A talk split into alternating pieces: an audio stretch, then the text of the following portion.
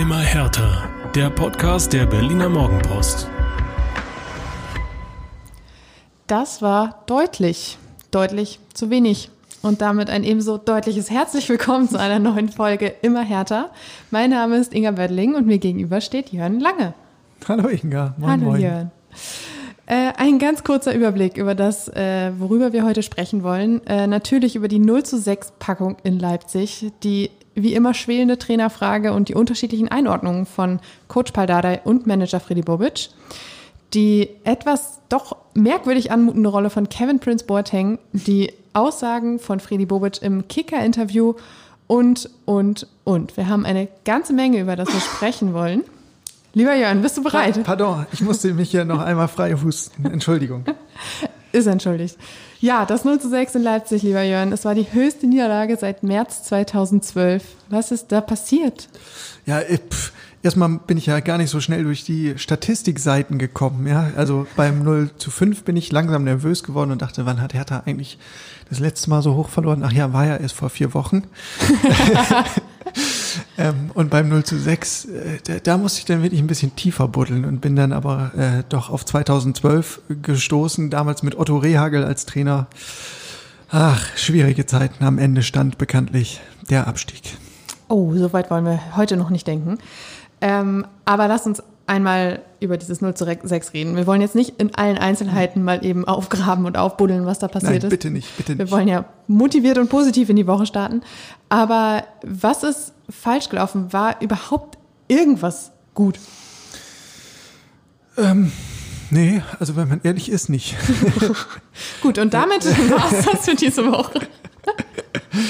also mir fällt da tatsächlich ähm, äh, so ad hoc nichts ein. Äh, Alexander Schwolo als Torwart hat vielleicht annähernd Normalform gezeigt. Alles andere war eher so ein klassisches Komplettversagen, muss man sagen. Ähm, äh, Paul Dardai hat gesagt, Hertha ist ganz gut ins Spiel gekommen. Die erste Welle von Leipzig hat man irgendwie ganz gut gebrochen, aber puh, selbst damit tue ich mich eigentlich schwer und ähm, spätestens mit dem ersten Gegentor ging die Dinge dann auch ihren Lauf und den Bach runter und zwar ähm, richtig böse. Und ähm, kurz vor der Pause stand es ja noch nur in, Klam äh, in Anführungszeichen nur 0 zu 2. Da dachte ich noch, ja gut, halbwegs gut bedient und vielleicht kann man zur Pause noch irgendwie ein bisschen umstellen und im zweiten Durchgang dann mit ein bisschen Dusel auch noch ein Tor schießen oder ähm, irgendwie das Spiel noch lebendig halten und dann kriegst du halt ähm, in der Verlängerung, also in der, in der Nachspielzeit der ersten Halbzeit, ähm, das dritte Gegentor auch auf so eine ja, unsägliche Art, ne? ein Freistoß, der irgendwie eine gefühlte Ewigkeit in der Luft ist und dann kommt da ein Leipziger herangerauscht und kann völlig unbedingt das Ding per Direktabnahme ins, ins Netz hauen. Also spätestens damit war dann eigentlich die Messe gelesen. Du hast das Wörtchen komplett Versagen bemüht. Das wirkt, wirft natürlich Fragen auf. Fragen und nochmal Fragen. Ähm, fangen wir vielleicht bei der Ausgangslage an. Was war, war die Idee hinter der Aufstellung von Paldada? Ich habe äh, vorher schon gedacht, oh wow, das wird natürlich ein echtes Personalnotding mit in der Abwehr. Linus Gechter hat kurzfristig ja auch noch gesagt, ich, ich kann nicht. Ähm, was, was sollte das bringen? Ja, also das, das war natürlich der Schock. Ne? Das sickerte am Freitagabend schon so durch. Linus Gechter, der ja eigentlich schon als Vertreter des Vertreters, des Vertreters ähm, ausgebuddelt wurde, ähm, hat sich im Training ein bisschen schwerer verletzt, beziehungsweise seine Beschwerden, die er schon die ganze Woche wohl mit sich rumgetragen hatte, die sind schwerer geworden, so dass ein Einsatz nicht möglich war. Und dann stand Paul Dardai in der Abwehr vor der Wahl, also stelle ich jetzt um von der Dreier- respektive Fünferkette auf eine Viererkette. Ähm, und oder nehme ich halt zwei von den Jungspunden, ähm, die mittrainiert haben, äh, in die Startformation und da sagte er, nee, das kam für mich nicht in Frage. Ich kenne die beiden nicht gut genug. Ich habe in der Jugend nicht mit denen zusammengearbeitet, anders als zum Beispiel äh, im Fall von Marton Dardai oder im Fall von Linus Gechter, die kennt er gut. Ähm, und er hat aber gesagt, nee, das mit der Viererkette, hm, ich glaube nicht, dass das so gut klappt. Ähm, die Fünferkette, die hat uns zuletzt und auch in der vergangenen Saison im Abstiegskampf Stabilität verliehen. Wir bleiben bei diesem System. Das hatte dann aber zur Folge, weil du keinen Innenverteidiger mehr hast, dass Lucas Toussaint ähm, auf die rechte Seite in der Dreierkette rücken musste. Das ist dann natürlich völlig positionsfremd. Er ist äh, zweikampfstarker Mittelfeldspieler, unbestritten, aber er ist nun mal kein gelernter Abwehrspieler und das hat man auch gesehen. Ähm, Paldada hat gesagt, vieles stimmte, ähm, Zweikampf, Härte und sowas ist alles gut, aber man merkt halt, ähm, dass er da nicht zu Hause ist. In manchen Situationen hat er sich einfach rauslocken lassen. Da geht er dann eher Richtung Ball, statt ähm, abzusichern und das war ein Problem. Und das Ganze sollte ja quasi Stabilität bringen irgendwie. Man kann sich auf das System verlassen, was man, was man irgendwie hatte. Aber ich habe äh, bei den Toren dann auch irgendwie gedacht, also abgesehen natürlich von den Gegentoren, die via Standard gefallen sind, es war null Stabilität da. Es reichte ja manchmal schon ein Pass der Leipziger und die, das gesamte Abwehrsystem war ausgehebelt. Ja, vor allen Dingen ein Pass durch die Mitte. Ne? Das war ja das Muster der ersten beiden Gegentore. Ähm, Direktpass flach durchs Zentrum, wo man eigentlich bei, beim Blick auf die taktische Anordnung von Hertha gedacht hat, hm, das sollte doch eigentlich hier verdichtet sein. Ne? Du hattest in der Grundaufstellung ein 3-4-2-1 ähm, mit Jürgen Eckelenkamp und, und ähm, Suat Serda in dieser Zweierrolle. Und die sollten eigentlich im Zentrum verdichten und alles kompakt machen. Und das hat nicht geklappt. Und was mich dabei so ein bisschen ratlos zurücklässt, ist, ähm, dass es ausgerechnet auf der Doppel-6 überhaupt nicht funktioniert hat. Da waren Santi Ascasiba und Wladimir Darida im Einsatz. Also zwei Spieler, die eigentlich jetzt keine Greenhorns sind, ähm, die Bundesliga erfahren genug sind und denen man auch zutrauen darf, dass sie eine taktische Disziplin wahren können und dass sie auch Drucksituationen, ähm, dass sie Drucksituationen standhalten können. Und das ist alles nicht passiert. Ähm, da war das Phänomen so, so ein bisschen ähnlich wie bei ähm, Toussaint. Auch sie haben sich viel zu oft Richtung Ball orientiert, sind rausgerückt und so sind halt Riesenlücken entstanden. Ähm, Leipzig hat das messerscharf seziert und hatte ganz leichtes Spiel da. Also das, das ist so ein Fall, wo man denkt, hm, Askasiba so als Staubsauger, Wadenbeißer, Abräumer vor der Abwehr und das Laufwunder Vladidarida, der der eigentlich alle Lücken zuläuft. Wieso funktioniert denn das nicht? Und ähm, darauf habe ich keine Antwort. Es scheint irgendwie fast so, als, als würde diese, dieser Umstand, dass in der Abwehr irgendwie alles nicht ganz so läuft, wie es laufen sollte, alle völlig verunsichert und man und alle, also ich hatte beim Zuschauen manchmal das Gefühl, dass das alles so vogelwild und alles so aufgescheucht, dass da null Selbstvertrauen hinter war und der einzige ja, ähm, man darf ja auch fragen, woher soll es kommen? Ja. Ne? Du kannst, also du hast bei Hertha jetzt seit Wochen das Phänomen, dass du in jedem Spiel vier, fünf Umstellungen hast in der Startformation. Es äh, prägen sich keine Muster ein und aus, es entwickeln sich keine Automatismen, alle sind immer mit sich und mit der Abstimmung beschäftigt und es fehlt einfach an allen Ecken und Enden an Routine. Da ist das äh, Startelf-Debüt von Jürgen Ecklenkamp fast untergegangen, weil einfach so viel defensiv passiert ist oder auch eben nicht passiert ist, dass in der Offensive eigentlich irgendwie kaum ein Fokus war, oder? Ja, ja also Match-Winner gegen Fürth, wir haben ihn hier lang und breit gefeiert, ähm, auch eine tolle Mentalität ja gezeigt, aber der hat halt gar nicht stattgefunden. Das war überhaupt kein Faktor, ähm, aber das galt ja für alle da vorne. Auch so hat Serda ähm, keinen Stich gehabt, äh, Davy Selke, ja, bemüht wie immer, aber pff, der Hertha ist ja gefühlt kaum über die Mittellinie gekommen und dann muss ich auch immer ein bisschen schmunzeln über die Statistiken, ähm, was, was die Laufleistungen betrifft. So, ja, natürlich kommen die nicht auf die Kilometer, weil die die ganze Zeit eingeschnürt waren. Das war halt ein einziges Hinterherrennen und Reagieren. Du hast gerade schon das schöne Wörtchen Mentalität verwendet, dass wir in der letzten Saison echt, ich glaube, zum Erbrechen hier bemüht haben. Ähm, und es ist auch jetzt wieder die große Frage. Du hast gerade gesagt, gegen Fürth hat Ecklenkamp genau die Mentalität gezeigt, die es brauchte. Jetzt war sie wieder überhaupt nicht da, genauso auch wie beim Auftritt beim 0 zu 5 gegen Bayern. Da war auch nichts davon zu sehen so richtig. Ja. Wollen wir jetzt die gesamte Saison wieder darüber sprechen?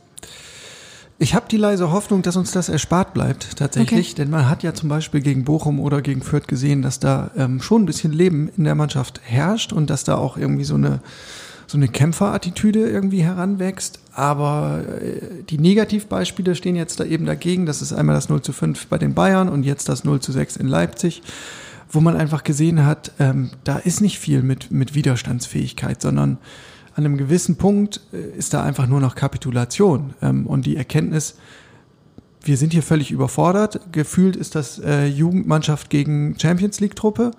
Ähm, was, was sollen wir hier noch machen? Wir, wir kommen da überhaupt gar nicht hinterher. Ähm, das ist gefühlt eine andere Sportart. Und mm, das sieht dann natürlich auf dem Papier schlecht aus, das sieht auf dem Spielfeld schlecht aus und das hat ja auch Folgewirkungen für die Psyche. Also so vorgeführt zu werden, ähm, das ist sicherlich keine Ausnahme. Ne? Dieser Realität müssen wir ja auch ins Auge blicken. Also, dass die Bayern und Leipzig, auch Dortmund Mannschaften mit dieser Qualität, die sind ja qua Kaderwert, qua Qualität, die sind ja ein 5 zu 0 besser als ein Gros der Bundesliga. Aber ähm, nicht alle Mannschaften verlieren auch 0 zu 5 gegen die man hat es ja am Freitagabend sogar noch gesehen. Also ich meine, Gräuter führt in den ersten Spielen der Saison dauerhaft vorgeführt von allen möglichen Mannschaften, wirklich. Und dann stehen sie da und verlieren nur in Anführungszeichen 1 zu 3 gegen Bayern München. Klar, da war auch noch eine rote Karte dabei und so, aber trotzdem sind da, also ging da nicht alles schottendicht, so wie bei Hertha ja. direkt. Und gerade Hertha hat es ja in der Vergangenheit oft genug gezeigt, ne, wie auch es das. geht. Also viele tolle Spiele von Hertha BSC auch und gerade unter Paul Dardai waren ja gegen die großen Clubs, gegen Bayern, gegen Dortmund. Ähm, so, da hat man ja tolle kämpferische Leistungen gezeigt und das fehlte aktuell. Bleibt also auch hier die Frage offen, warum man sich gegen Große oft so klein macht. Ähm, versuchen wir trotzdem vielleicht noch die Gründe für diese Niederlage weiter zu verfolgen. Ähm, du hast gerade schon gesagt, äh, bei der Taktik war es die Frage Dreier- oder Viererkette. Viererkette wäre wohl auch nicht besser gelaufen. Ähm, jetzt ist die Frage, hätte man vielleicht beim Personal irgendwas anders machen sollen? Du hast das, den Wadenbeißer und das Laufwunder genannt. Man hat ja zum Beispiel eigentlich auch noch so einen Kevin Prince Boateng auf der Bank. Ja, ja Der ja. hat doch alles gesehen und alles erlebt. Ja, über den müssen wir nachher nochmal gesondert sprechen, aber ähm, um es einmal kurz anzureißen, ähm, Trainer und Spieler sind übereingekommen im Vorfeld des Spiels, dass das nicht die Partie des Kevin Prince Boateng ist. Mhm. Ähm, ja, das muss man sich erstmal auf der Zunge zergehen lassen. Naja, und ansonsten glaube ich halt auch nicht, dass es so großartig Alternativen gab für Paul Dardai. Also wer saß denn da noch draußen? Maximilian Mittelstädt, Peter Pekarik, sind das jetzt die Spieler, die so ein Debakel verhindern? Also bei Pecker kann ich mir noch vorstellen, dass der für Stabilität sorgt, bei Maxi Mittelstädt eher nicht. Ähm, ja, und Taktik ist genau dasselbe. Also ich, ich hätte gegen die Leipziger auch mit einer Dreier- respektive Fünferkette agiert. Ich finde auch die Doppelsechs eine gute Entscheidung. Ähm, und äh, alles davor, ja, gut. Das ist dann so ein bisschen, ob da jetzt der Selke aufläuft oder Ishak Belfodil. Ähm, ich glaube, das macht nicht den großen Unterschied. Es liegt dann in meinen Augen eher wirklich an der, an der Performance, ähm, äh, an der Frage, wie setzen die Spieler das um, was besprochen wurde. Und da habe ich bei Paul Dardai beim Auslaufen am Sonntag schon auch eine gewisse ach, Verzweiflung ist das falsche Wort, aber äh, so, so, so ein Hauch von Ratlosigkeit gesehen, dass er sagt, die, die ersten Gegentore, die wir bekommen, die sind einfach zu leicht. Und das sind aber Sachen, die haben wir hundertmal besprochen, die haben wir hundertmal analysiert. Genau dasselbe mit der Körpersprache. Dauerthema seit dem Abstiegskampf im Vorjahr. Sagt der Trainer dann auch, irgendwann müssen die Spieler das halt dann auch einfach mal machen und annehmen. Ne? Das ist es halt, also diese, diese Einstellung, du hast gerade gesagt, das ist immer wieder ein Thema. Und das sagt ja auch Dada so ganz oft oder klagt es irgendwie an, dass ihm einfach dieser Kampfmodus fehlt, dass ihm einfach so dieses volle ähm, ja, Brennen fehlt. Und dann ist jetzt irgendwie die Frage, Sie haben den Kampfmodus schon gezeigt, du hast es gerade gesagt, gegen Bochum war er da.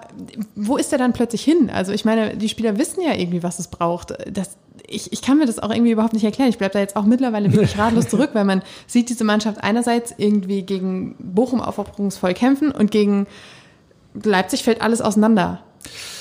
Ja, also so ganz unerklärlich finde ich es nicht. Ich, äh, also jeder, der mal Amateursport betrieben hat, der kennt das vielleicht. Ne? In einem Spiel, das muss gar nicht auf einem guten Niveau sein und die Sportart ist auch relativ egal, aber wo man sich mit einem Gegner auf Augenhöhe misst, da kann sich dann mitunter ein richtig leidenschaftlicher Schlagabtausch entwickeln. In dem Moment, in dem du mit so einer Übermacht konfrontiert bist, ähm, da wird es halt auch immer schwieriger, dann noch den letzten Schritt zu machen oder den extra Schritt zu machen, um wirklich bis zum letzten ähm, zu fighten. Und äh, auf der Gegenseite passiert ja dann klassischerweise immer genau das Gegenteil. Also Leipzig ist ja auch wirklich nicht gut in die Saison gekommen, aber das war so ein bisschen deren Coming-out-Party. Die haben auf einmal wieder alle Leipziger Qualitäten gezeigt, ein irrsinniges Tempo, eine, äh, ein gutes Pressing, eine krasse Zielstrebigkeit und eine Abschlussqualität sondergleichen. Bei denen lief auf einmal alles. Ähm, und sowas fällt dann ja äh, gerne mal zusammen. Ähm, aber ich, ich glaube, dieses Phänomen ist im Grundsatz relativ menschlich. Ähm, aber damit das nicht falsch rüberkommt, ich möchte das damit auch nicht verteidigen. Es darf eigentlich nicht so weit kommen. Ne? Also genau diese Szene, über die wir vorhin gesprochen haben, 0-2 zur Pause, das ist irgendwie noch was Akzeptables, damit kannst du arbeiten. Und dieses dritte Tor darf dann nicht so fallen. Vor allem ist es ja auch so, dass das jetzt auch kein neues Phänomen in der Bundesliga ist. Also du hattest schon immer Übermannschaften, gegen die du antreten musstest und du hattest schon immer schwierige Spiele oder ähm, irgendwie vielleicht keinen guten, guten Tag erwischt oder so, aber du musstest immer antreten. Und ich weiß, ich finde das Wort, äh, nicht das Wort, sondern die Kapitulation ist da nicht unbedingt das Mittel der Wahl irgendwie. Das ist, kommst ja auch nicht weiter. Deshalb ähm, lässt mich das irgendwie so sehr ratlos zurück. Und dann ist, also kommt natürlich immer die Frage, wer, wer ist dafür verantwortlich, dass diese Mannschaft so auftritt? Der Trainer ist er, also wir reden nicht zum ersten Mal darüber, ob das vielleicht das Problem sein könnte. Wie, wie ist dein Eindruck? Du hast ihn erlebt jetzt auch am Wochenende nach dem Spiel. Ja, tatsächlich drängt sich die Frage ja immer auf. Also ist Paul Dardai vielleicht nicht der beste Motivator? Ne? Er hat ja also unbestritten seine Qualitäten und hat immer wieder gezeigt, dass er viel Ruhe, viel Erfahrung ausströmt, ähm, Mannschaften stabilisieren kann und irgendwie in ruhiges Fahrwasser bringen kann. Aber was man in seiner ersten Amtszeit schon häufig vermisst hat, ist, dass die Mannschaft rauskommt und dass sie brennt.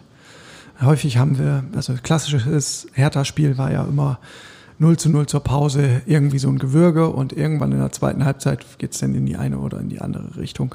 Und eigentlich möchte man ja als Zuschauer gerne ins Stadion gehen und leidenschaftlich agierende Mannschaften sehen. Und das ist ähm, Paldade tatsächlich gar nicht mal so oft gelungen, solche Mannschaften aufs Feld zu schicken. Ähm, und das muss er sich ankreiden lassen. Das ist so. Jetzt kann man natürlich aus der anderen Perspektive sagen, hm, es gibt ja so ein paar ähm, Musterbeispiele für, für vermeintlich tolle Motivatoren. Ähm, ich denke an äh, Herrn Tedesco auf Schalke, der Vizemeister geworden ist. Es folgte ein grandioser Absturz. Ich denke an Florian Kofeld in Bremen, der gefeiert wurde, der ausgezeichnet wurde als Trainer. Es folgte der Abstieg. Ähm, Hannes Wolf, noch so einer aus dieser Garde der jungen Wilden, die eine Zeit lang so, ein, so einen Hype hatten. Da ist dann auch die Frage, ähm, wie nachhaltig ist das, was die machen. Ne? Ähm, und äh, die, die Jürgen Klopps dieser Welt, mhm. die einfach seit ähm, 10 oder 15 äh, Jahren so, so eine Vollgas-Mentalität predigen und die, die sich offensichtlich auch nicht abnutzen.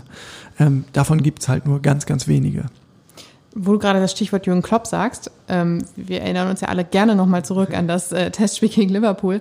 Auch ein vermeintlich großer Gegner und trotzdem war es ein richtig guter Auftritt. Nur nochmal als Erinnerung. Ja. Wir ja. haben jetzt sehr viel über die Gründe oder wir haben Gründe gesucht und keine Antworten gefunden. Aber es gibt dann doch irgendwie einen, einen ja, Rockzipfel, an dem wir vielleicht doch den, die Gründe für die Niederlage festmachen können. Und zwar sind es die Ausfälle, über die wir vorhin schon gesprochen haben. In der Abwehr war die Personalnot auf jeden Fall groß. Der Drip Boyata ist ausgefallen, John Torunariga, Lukas Klünter, Linus Gechter, alle vier Abwehrspieler weg. Ähm, dazu Stefan Jovetic immer noch verletzt, Neuzugang Mauli da, immer, äh, jetzt neu verletzt. Jörn, wie geht das jetzt so weiter? Ja, hoffentlich nicht. Ähm, das ist natürlich schon krass, muss man sagen. Also gerade in der Abwehr, ähm, wenn dir fast alles wegbricht, ähm, das musst du erstmal kompensieren als Mannschaft. Und das ist ja noch nicht alles. Also du hast diese eine Kategorie Ausfälle, Schrägstrich verletzte Spieler und dann hast du aber noch eine zweite Kategorie mit angeschlagenen, Schrägstrich bedingt einsatzfähigen Spielern. Also bei Kevin Prince Boateng weißt du einfach, das reicht maximal für 60 Minuten. Ähm, und das musst du irgendwie grundsätzlich einplanen. Also wenn du mit Kevin Prince Boateng ins Spiel gehst, weißt du schon immer, ähm, nach einer Stunde muss ich da auf jeden Fall einen Wechsel vornehmen und das nimmt dir schon wieder dann Optionen in andererlei Hinsicht. Ähm, auch Marco Richter hat noch nicht des, das Fitnesslevel, was man sich bei Hertha BSC erhofft. Ishak Belfodil wirkt auch nicht gerade austrainiert, muss man sagen. Ähm, Chris Piontek ist jetzt nach langer Verletzung gerade erst zurück. Den kannst du ja auch noch nicht 90 Minuten einplanen. Und alles in allem, ja, macht es die Situation in meinen Augen für einen Trainer wirklich nicht einfach. Ähm, also ich hoffe, das kommt jetzt nicht falsch rüber. Ich will hier nicht den Advokaten von Paul Dardai spielen und sagen, der macht alles richtig oder der macht keine, keine Fehler. Aber ich finde, diese ganzen Kontextfaktoren, die darf man nicht außer Acht lassen. Und es ist ja auch, fällig, auch auffällig, dass die, diese ganzen Einschränkungen und Fußnoten, ähm, dass die auch viele Zugänge ähm, betreffen. Ne? Klar, es sind auch einige der Alteingesessenen in Anführungszeichen betroffen. Der Derek Boyata, John Torunariga, da sagt Dada ja zum Beispiel, ähm, das hängt einfach damit zusammen, dass sie die Vorbereitung nicht mitmachen konnten. Der eine war bei der EM, der andere war bei Olympia. So, und das gilt dann für die Zugänge ja auch in der einen oder anderen Form. Die sind, haben woanders vielleicht angefangen mit der Vorbereitung haben ähm, sich viel mit sich selbst beschäftigt und Zukunftsfragen beantworten müssen. Wie geht's jetzt weiter mit meinem Leben, mit meiner Karriere? Ähm, haben diese ganzen Veränderungen verarbeiten müssen und haben auch dann mit unterschiedlichen Trainingsreizen hantieren müssen. Und es kommen erstaunlich viele Muskelverletzungen mhm. dadurch zustande. Ähm, der Trainer begründet das so, dass eben nicht die Vorbereitung von A bis Z durchgemacht wurden und verweist darauf, dass in der Vergangenheit auf jeden Fall nicht so viele Muskelprobleme aufgetreten sind. Das habe ich jetzt, muss ich gestehen, noch nicht geschafft, das im Faktencheck zu überprüfen, ob das wirklich so ist. Ja, die Frage bleibt also, wie wir das Ganze einordnen. Eins muss ich noch nachreichen, ehe wir das vergessen. Also zu Linus Gechter nochmal. Der hat sich nicht nur kurzfristig abgemeldet, sondern der fällt ein bisschen länger aus. Der hat es an den Adduktoren und neue, neuer Ausfall ähm, nach Leipzig jetzt. Deo Zifolk, ähm, der hat es an den Adduktoren, da muss ein MRT gemacht werden auch offen, ob der überhaupt weiter mitwirken kann. Und auch einer für die Defensive. Ja, genau. Die Seuche. Genau, aber Einordnung ist natürlich trotzdem äh, ein gutes Stichwort. Und ähm, ich kann ja nur sagen, bei Hertha sind sie sich nicht ganz einig dabei. Also ich war am Sonntag draußen ähm, beim Auslaufen. Paul Dardai war natürlich nicht happy, aber betont gelassen, ähm, hat viel Ruhe verströmt und hat gesagt, also Leute, ich habe prima geschlafen. Ähm, 0 zu 6 ist in dieser Hinsicht eigentlich besser als ein 0 zu 1. Beim 0 zu 1 ärgert man sich die ganze Zeit über diese eine Szene, über diesen einen Fehler, den man gemacht hat, den guckt man sich immer wieder an. Beim 0 zu 6 ist die Sache ja klar. Also, äh, hä? Das war so ein bisschen die, die Rotwein-geschwängerte, ähm, ja, gute Laune-Version. Freddy Bobic als Manager hat es ein bisschen anders gesehen. Der hat schon am Abend ähm, am Sky-Mikrofon gesagt, auf dem Platz ist jeder seinen Ansprüchen ganz weit hinterhergehinkt. Wir müssen uns bei unseren Fans für den Auftritt entschuldigen. So einen Auftritt möchte ich in dieser Form nicht mehr sehen. Und so eine Aussage habe ich ungefähr vor wenigen Wochen nach dem Spiel gegen Bayern schon einmal gehört. Ja, damals von Arne Friedrich via Richtig. Twitter äh, ein Tweet, der nicht besonders gut gealtert ist, muss man sagen. Absolut nicht. Ja. Ich habe auch gehört, dass auch Davy Selke gesagt hat, man müsste sich bei den Fans entschuldigen. Das heißt, man war sich offensichtlich sehr einig, dass das nicht gut war, was man da gemacht hat. Aber ähm, auf dem Platz hat man auch keine Antworten dafür gefunden. Ja. Ähm, ja, wir haben gerade schon gesagt, der Trainer ist immer irgendwie Dreh- und Angelpunkt dieser ganzen Diskussionen und Fragestellungen. Das heißt, natürlich ist auch jetzt wieder die Frage, Paldada ja oder nein. Freddy Bobic hat direkt gesagt, wir müssen nicht gleich in Panik verfallen. Natürlich nicht. Es ist ja auch alles noch, wie Paldada sagt, im Soll. Ähm, und auch Davy Selke hat gesagt, kommt mir hier nicht mit Trainerdiskussionen, wir stehen hinter dem Trainerteam. Ja. Ähm, du hast Paldada selbst erlebt, wie du gesagt hast, du hast auch beim Training schon ein paar Mal zugeschaut. Jetzt die berühmte Frage, Jörn, erreicht der Trainer die Mannschaft noch? Ja, ja, ich glaube schon. Also natürlich kann man so mit, mit so einem Freunde-Sarkasmus sagen, wenn sich der Trainer, äh, schon der Stürmer hinstellt und sagt, wir stehen hinter dem Trainer, dann ist die Entlassung im Grunde schon besiegelt. Ähm, ich glaube das nicht. Also Paul Dardai ähm, vermittelt für mich glaubhaft, dass er nach wie vor ähm, nichts lieber macht, als äh, Cheftrainer von Hertha BSC zu sein, ähm, dass er großen Spaß hat, mit dieser Mannschaft zu arbeiten. Er äh, hat uns auch noch mal nachdrücklich ähm, gesagt, dass er mit großer Freude sieht, dass alle Spieler mitziehen. Also anders als in der vergangenen Saison, wo du immer Spieler hattest, die du antreiben musstest im Training, ähm, sagt er, ziehen alle mit. Ähm, hat auch gesagt, das ist jetzt nicht nur mein, mein Blick durch die Paldadei-Brille, sondern die Daten belegen das. Jeder Spieler trainiert jeden Tag mit einem GPS-Gurt. Wir sehen die Laufleistung, wir sehen, wie viel die sprinten, wir sehen, wie viele Meter die machen. Und die Jungs investieren. Die arbeiten ordentlich mit und ich gehe jeden Tag nach Hause und wenn Monika mich fragt, wie war's, sage ich geil, alle haben mitgezogen. So, und dann haben wir aber die alte Diskussion, Hertha trainiert so gut, warum spielen sie denn nicht auch mal gut? Wenn wir übrigens auch ganz ehrlich sind, wären wir im Thema Trainerdiskussion jetzt auch noch nicht so weit fortgeschritten, wenn Paldada es selbst nicht angeheizt hätte mit seinen Aussagen nach dem Bayern-Spiel, ich hänge hier nicht an meinem Sitz und so. Also ja. es ist ja schon so, dass ähm, er damit auch einfach sehr, sehr viel Futter geliefert hat, ähm, dass man auch aufarbeiten muss. Und ähm, das führt natürlich dazu, dass so eine Diskussion nach so einem Spiel dann nochmal schneller hochkocht als vielleicht ohne das. Ja. Äh, ja, lass uns das vielleicht einfach mal ein bisschen abhaken. nee, also Inga, tut mir leid, aber ganz so einfach geht es nicht, denn es gab ja am heutigen Montag, an dem wir aufnehmen, ähm, schon gleich wieder das nächste ähm, Rumoren zu vernehmen. Und zwar hat sich Freddy Bobic geäußert in einem großen Interview im Fachmagazin Kicker ähm, und hat da ja wirklich sehr umfassend über die Entwicklung und über die Veränderung bei Hertha BSC gesprochen. Ähm, zum einen hat er ein bisschen Stellung genommen nochmal zum Thema Transferpolitik und ja, wie kann man denn ähm, eigentlich rechtfertigen, dass man äh, alle Leute, die Tore schießen können und vorbereiten können, einfach verkauft. Ähm, das hat er ganz, ganz lässig mit einem Satz im Grunde äh, beantwortet und hat gesagt, wie weit haben diese Spieler Hertha denn gebracht? Touché. ja, genau. So kann man es natürlich auch sehen. Ähm, wenn man das Blickfeld vielleicht ein bisschen weiter aufzieht, ähm, könnte man noch sagen, ja, wo wäre Hertha denn gelandet, wenn nicht diese Spieler noch ein paar Tore geschossen hätte? Dann wäre man wahrscheinlich abgestiegen und äh, braucht man nicht dann zumindest eine Kompensation wie oder eine stückweise Kompensation und äh, eben entsprechende Nachfolger, die auch mal den Ball ins Netz befördern. Ähm, Genau, das zum einen. Zum anderen hat er über den Umbruch gesprochen und da nochmal ähm, geworben für mehr Geduld. Ich zitiere, mich stört generell die Aufgeregtheit, dieses ständige Fragen. Wann geht's endlich los? Wir sind gerade dabei, eine neue Entwicklung anzustoßen. Das geht nicht mit Fingerschnipsen, das braucht Zeit. Das kennen wir. Das hat er schon bei seiner Vorstellung ähm, Anfang Juni äh, mit Nachdruck ähm, betont. So, und ich fand das deswegen bemerkenswert, weil er fast im selben Atemzug dann ähm, die Zukunft von Paul Dardai ähm, an Ergebnisse knüpft. Ne? Ähm, da hat er nämlich gesagt, ich habe es ihm persönlich gesagt und ich sage es jetzt auch öffentlich, es liegt an Paul Dardai selbst, wie lange er Trainer ist. Das können sogar zehn Jahre werden. Es liegt letztendlich aber immer an der Arbeit, die jemand macht.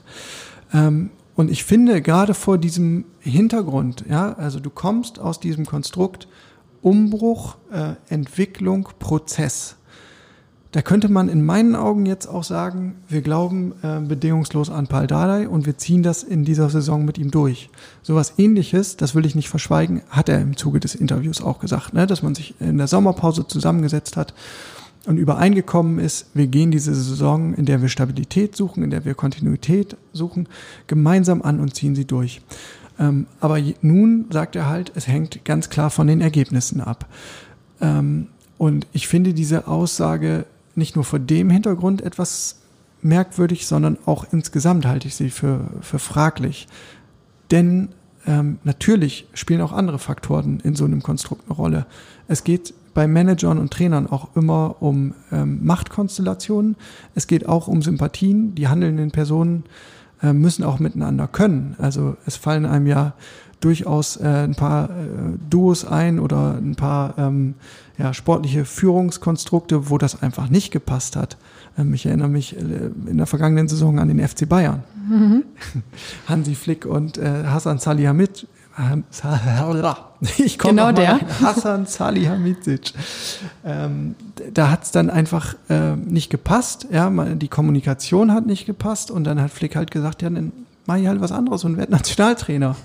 Bitte sehr. Ähm, Thomas Tuchel in Dortmund hat hoch erfolgreich gearbeitet. Also da lag es nicht an den Ergebnissen, sondern da ist man einfach, da hat die Chemie auch nicht gestimmt äh, im Zusammenspiel mit Aki Watzke oder ähm, was hatten wir noch für ein Beispiel? Bruno Labbadia. Bruno in Labbadia Wolfsburg. in Wolfsburg, genau. Da muss man sagen, Jörg Schmatke hat sich fast mit jedem Trainer überworfen, aber Bruno Labbadia hat Wolfsburg vom Abstieg gerettet, danach in die Europa League geführt. Eigentlich alles gut. Er hat geschwärmt ähm, von der Mannschaft. Er hat immer gesagt, ich habe da was Tolles aufgebaut. Jörg Schmatke war das nicht gut genug, also hat man sich getrennt. Also äh, das rein an die Ergebnisse ähm, zu knüpfen, ist in meinen Augen nicht die ganze Wahrheit. Das äh, finde ich auch absolut, vor allen Dingen, weil man merkt, wenn die Chemie drumherum nicht stimmt oder es so ein bisschen brodelt, dann äh, wird der Fokus ja auch abgelenkt. Es gibt einfach äh, super viel, über das sonst noch diskutiert wird, wie jetzt auch bei Hertha in den letzten Wochen, dass immer wieder gesagt wurde, ähm, Dada sagt, er kann auch gehen. Bobic sagt, sowas geht nicht. Das heißt, es ist sehr viel nach draußen gedrungen, irgendwie auch, was eigentlich vielleicht lieber intern bleiben sollte. Das heißt, auch da ist man sich irgendwie nicht ganz so fein und dann, äh, ja, ist es auch nicht nur die Arbeit. Er hat, ist aber ja noch weitergegangen, Bobic im Interview, und hat äh, versucht, so ein bisschen den Wandel auch zu erklären. Er hat gesagt, es geht darum, eine neue Kultur zu schaffen, ein gewisses Selbstvertrauen zu entwickeln, Schärfe auch im Handeln, wie man Ziele erreichen möchte und die Mitarbeiter zu begeistern, dafür an ihre Leistungsgrenze zu gehen. Fand ich auch eine krasse Aussage, vor allen Dingen, wenn man sich jetzt diesen, diesen Auftritt von Samstag anguckt, weil, äh, wenn wir es so sehen, sind ja auch die Spieler die Mitarbeiter und ähm, da ist niemand an seine Leistungsgrenze gegangen. Und wie willst du gerade dieses Selbstvertrauen vermitteln, diese Begeisterung an alle, wenn kein sportlicher Erfolg da ist? Das finde ich einfach echt eine schwierige Aussage in der jetzigen Situation. Ja, ist es in der Tat. Ne? Und das ist ja auch immer das äh, Thema, wenn es, wenn es um Selbstvertrauen geht, also oder um Zusammenhalt. Nichts schweißt dich einfach so zusammen wie gemeinsame sportliche Erfolge.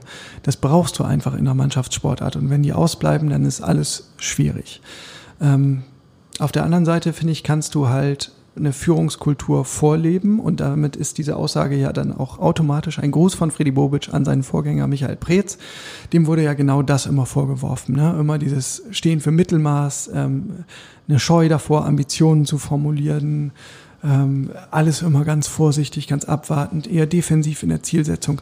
Das will Freddy Bobic nicht. Der ist eher klare Kante und sagt, ähm, wir haben keine übertriebenen Ziele, ne? alles Schritt für Schritt, aber diese Schritt für Schritt Ziele, die mit Nachdruck bitte angehen. Und zugleich ist diese Aussage ein Gruß an Paul Dardai, ähm, wo, wo ganz offensichtlich ist, diese etwas, ähm, etwas gemütliche Art von Paul Dardai und auch diese sehr, ähm, ich stelle mich vor die Mannschaft und schütze sie Art von Paul Dardai, die gefällt ihm nicht so wirklich. Ähm, und das ist ja auch legitim.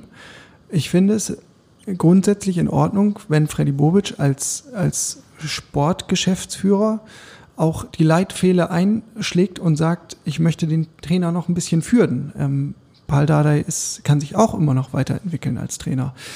Ähm, das ist nur vielleicht nicht so ganz glücklich, wenn das öffentlich passiert. Absolut nicht. Was mir gerade noch eingefallen ist, als du meintest, nichts schweißt mehr zusammen als sportlicher Erfolg. Wir haben ja letztes Jahr im Saisonendspurt auch gesehen, dass auch sowas wie äh, Abstiegskampf so richtig zusammenschweißen kann, weil plötzlich war diese Mannschaft selbst beim Blick in den Abgrund irgendwie ein, ein eine Einheit. Und die Frage ist halt, schafft man das jetzt auch in, in dem Hinblick, dass man dieses Szenario bildet und sagt, hey, hier ist es gerade echt nicht so schön, wir sollten uns jetzt alle zusammenreißen oder braucht es dann wirklich den Erfolg? Weil Freddy Bobic hat im Kicker-Interview natürlich noch das pflichtschuldige fußballerisch muss insgesamt mehr kommen, ja. folgen lassen und äh, da bin ich ganz bei ihm. Ja, ja, ja, genau. Und also in so einer Situation, in so einem Spiel gegen Leipzig ist es auch wirklich vielleicht schwierig, selbst was Gescheites mit dem Ball anzufangen, aber vorher waren die Spiele gegen Bochum und gegen Fürth und da hat man eben auch keine klare Handschrift gesehen und ähm, das fehlt sicherlich. Da, da muss mehr kommen. Aus Trainersicht dann wieder dagegen geschnitten. Paul Dardai sagt, um eine Mannschaft zu entwickeln, dann brauche ich sechs Wochen bis drei Monate. Und ich habe jetzt erst vor ein paar Wochen meine fertige Mannschaft ähm, hier stehen gehabt. Also bitte Geduld. Wir kriegen das schon hin bis Weihnachten. Ähm, aber das geht halt nicht so schnell. Erst recht nicht, wenn sich ständig alle verletzen ähm, kann man ja jetzt auch nicht einfach wegwischen und sagen, das ist ein Quatschargument. Das, das verstehe ich schon. Aber so, so, so stößt du bei Hertha BSC im Moment halt ständig wieder an den Punkt, wo du einfach nur mit den Schultern zucken ja. kannst und sagst, ja, es ist halt kompliziert. Beziehungsstatus kompliziert. Ja, genau. Du hast ja. auf unseren kleinen, aber feinen Podcast Fahrplan zum Thema Kicker-Interview bei Bobic noch einen bemerkenswert Doppelpunkt geschrieben. Genau, er hat nämlich ähm, erzählt, dass er den Auftrag hatte, in, in diesem Transfersommer ähm, einen Transferüberschuss zu erwirtschaften. Ähm, ich weiß nicht, ob mir das schlicht entgangen ist, aber mir war das nicht so bewusst. Ähm, da gab es offenbar eine Vorgabe, die kann dann nur von Carsten Schmidt oder von Werner Gegenbauer kommen, ja, ähm, dass äh, finanziell ein bisschen Boden gut gemacht werden musste, was insofern verwundert, als dass man ja eigentlich denkt, och, er hat doch 374 Millionen von so einem Investor bekommen. Da kann die Not doch eigentlich gar nicht so groß sein. Aber tatsächlich gab es wohl diese Vorgabe. Näher erläutert wurde das in diesem Zusammenhang allerdings nicht. Gut, dann lassen wir das Interview nun Interview sein und kehren weiter zu deiner Lieblingsrubrik, Jörn. Und sonst so. Jawohl. Und hier kommen wir zu dem Punkt, den du vorhin schon angeteasert hast, und zwar Kevin Prince Boateng. Was war los in Leipzig? Ja, steht im Kader, ähm, macht sich aber nicht mal warm mit der Mannschaft, sondern ist halt dabei. Ähm, und dirigiert ein bisschen von der Bank. Und wenn man Paul Dardai glauben darf, hat er auch in der Kabine ähm, energische Worte an seine Kollegen gerichtet. In der Kabine übrigens das noch als ähm, kleine Erzählung ähm, vom, vom Auslaufen, sagte Dardai, großer Unterschied im Vergleich zum Bayern-Spiel.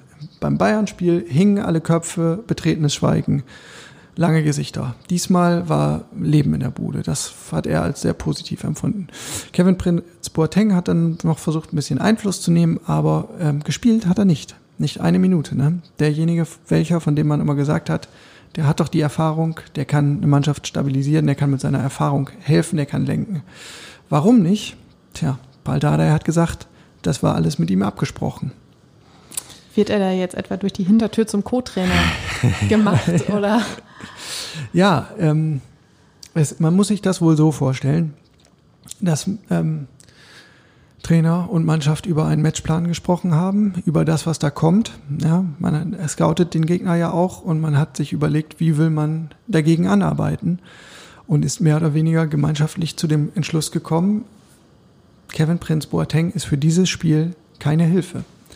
Nicht auf, nicht, nicht auf dem Platz. schönes Brett.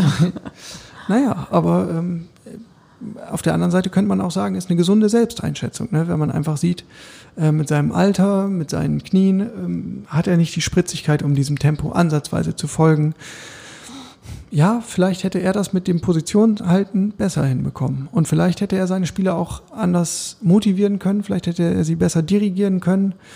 Aber die Entscheidung ist nun mal so gefallen. Man weiß dann auch immer nicht, welche Wehwehchen waren noch da. Ähm, so einen Fall hatten wir in der Vergangenheit auch, dass sich Boateng hat fit spritzen lassen fürs Wolfsburg-Spiel. Äh, das kam im Nachhinein dann raus. Und in diesem Wolfsburg-Spiel hat er sich verletzt.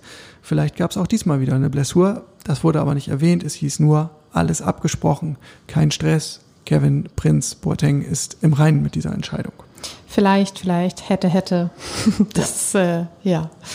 So, wir kommen jetzt zu einem Punkt, auf den ich mich schon die ganze Zeit freue, und zwar etwas Positives. Yay! Christoph Piontek hat sein Comeback gefeiert. Yes! Nach mehreren Monaten. Genau. Und ich, also wenn ich mich nicht ganz vertue, hat er dann sogar noch die beste Chance des, des Spiels gehabt, also aus härter Sicht. Kurz vor Schluss. Ähm, ja, er ist wieder da. Freut mich natürlich. Ähm, Kollege Färber war ja immer eher Kritiker, ich eher Befürworter von Chris Piontek. Ähm, so eine Verletzung wünscht man niemandem. Der Weg zurück, der ist lang und steinig und hart, die ganze Zeit Reha-Schufterei. Ähm, mich freut das, dass er wieder da ist und in meinen Augen gibt der Hertha in der Offensive eine weitere Facette. Kann nicht schaden. Der kleine Wermutstropfen ist eben offensiv und nicht defensiv. Ja. Äh, dann gab es in der vergangenen Woche noch den ersten Medientermin von Jürgen Eckelenkamp. Jürchen. Jürgen, ja, sorry, nee, also da bin ich raus. das kann ich nicht.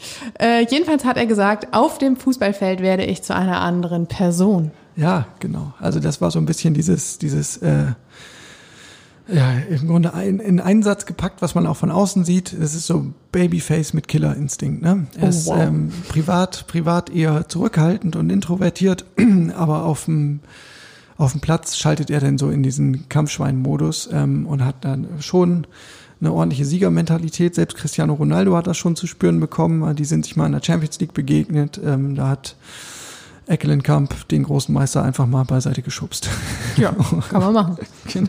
Er hat auch noch gesagt, äh, es war ein bisschen schwierig, weil die Mannschaft nicht mit voller Seele dabei war und es einige Spieler gab, die noch wechseln wollten. Jetzt bleibt jeder hier und wir haben eine gute Teamchemie. In welchem Zusammenhang hat er das gesagt?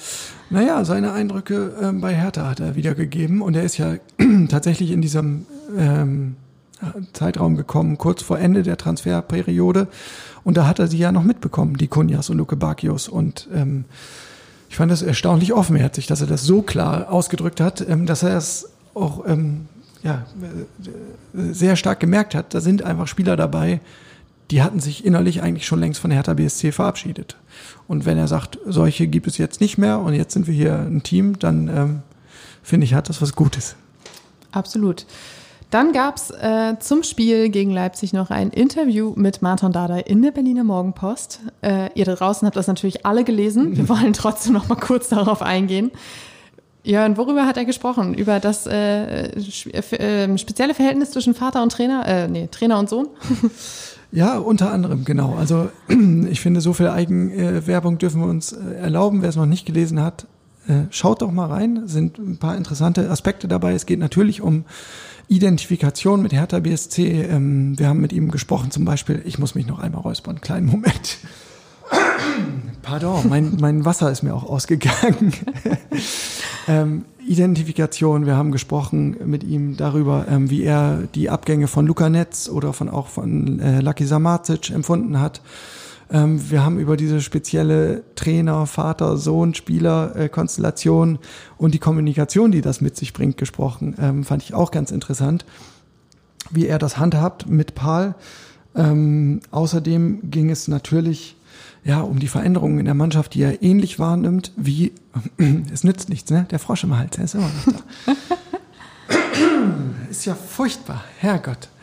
Ähm, genau, diese Veränderungen in der Teamchemie, die nimmt er ein bisschen ähnlich wahr wie, wie Joachim Eckelenkamp. Also äh, findet ihr nach wie vor auf morgenpost.de. Schaut doch mal rein. Naja, Inga, und dann gucken wir doch schon nach vorne, nicht? Besser ist das. Was bringt die kommende Woche? Also Paldade hat gesagt, am liebsten würde ich den Reset-Knopf drücken und einfach bei Null anfangen. Ich frage mich dann, äh, also klingt gut, aber wie macht man das? Wie kriegt man ein 0 zu 6 aus den Köpfen? Vor allen Dingen wollte er das doch schon vor der letzten Länderspielpause machen. Ja, naja. Da hat er ihn vielleicht nicht gefunden. Gut. Drücken wir die Daumen, dass er diesmal den Reset-Knopf findet. Aber um dir ein bisschen was Positives in den Lauf zu spielen, Dedrick Boyata und Stevan Jovetic sollen voraussichtlich wieder ins Mannschaftstraining einsteigen. Wunderbar. Vielleicht kann es Boyata sogar, bei Boyata sogar was werden mit einem Einsatz gegen Freiburg. Denn Freiburg ist zu Gast am Sonnabend 15.30 Uhr im Olympiastadion. Ja, die haben sich jetzt gerade warm geschossen. Ne? Die haben ihr Abschiedsspiel im Dreisamstadion veranstaltet, 3 zu 0 gegen Augsburg. Da läuft es gerade überhaupt. Freiburg ziemlich gut in die Saison gekommen, Tabellenplatz 5. Wie machen die das immer? Und ähm, erst vier Gegentore. Erst vier Gegentore, genau. Hertha zum Vergleich 18. Wir wollten doch jetzt positiv in die neue Woche gucken, Jörn. Ähm, ja, denn dann sage ich dir was Positives, nämlich das letzte Duell, es war auch ein Heimspiel, endete mit 3 zu 0 für Hertha. Tore, Piontek, Pekarik und Radonjic. So war das damals im Mai. Ähm, die letzte Heimniederlage gegen Freiburg liegt auch schon ein Weilchen zurück. Das war im Februar 2015. Seitdem gab es drei Siege und zwei Unentschieden. Das ist doch gar nicht so schlecht. Aber fest steht natürlich auch, Hertha ist jetzt durch das 0 zu 6 in Leipzig komplett zurück im Druckmodus. Also diese, diese zarte Zuversicht, die man sich durch diese äh, zwei Siege gegen Bochum und Fürth erspielt hatte, die ist ähm, wie weggeblasen. Ähm, alles wird sich jetzt wieder darauf konzentrieren, wie reagiert die Mannschaft, was für eine Reaktion zeigt sie, welche Entscheidungen trifft der Trainer, äh, mit welcher Art und Weise tritt die Mannschaft auf. Ich glaube, wenn sie fightet, wenn sie mit Leidenschaft und Elan spielt, dann ist das Ergebnis gar nicht mal so wichtig. Aber wenn wieder so eine blutleere Vorstellung dabei herauskommt, dann wird es wieder ganz schön unruhig. Immerhin hat man diesmal die Fans im eigenen Rücken. Ich glaube, 25.000 sind wieder zugelassen. Äh, hoffen wir, dass es diesmal vielleicht ein paar mehr werden als beim letzten Heimspiel. So ist es. Na gut, liebe Inga, dann vielen Dank. Sehr Schöne gern. Grüße nach draußen an die Empfangsgeräte. Habt eine schöne Woche. Haltet den Kopf oben, trotz des 0 zu 6. Ne, Inga, lieber einmal 0 zu 6 als sechsmal. Das ist mein 0 zu 1. Ich bin da ganz bei dir. So. Und wir melden uns dann wieder in der nächsten Woche am Montag. Das ist dann der 4. Oktober. Bis dahin, macht's gut. Ciao.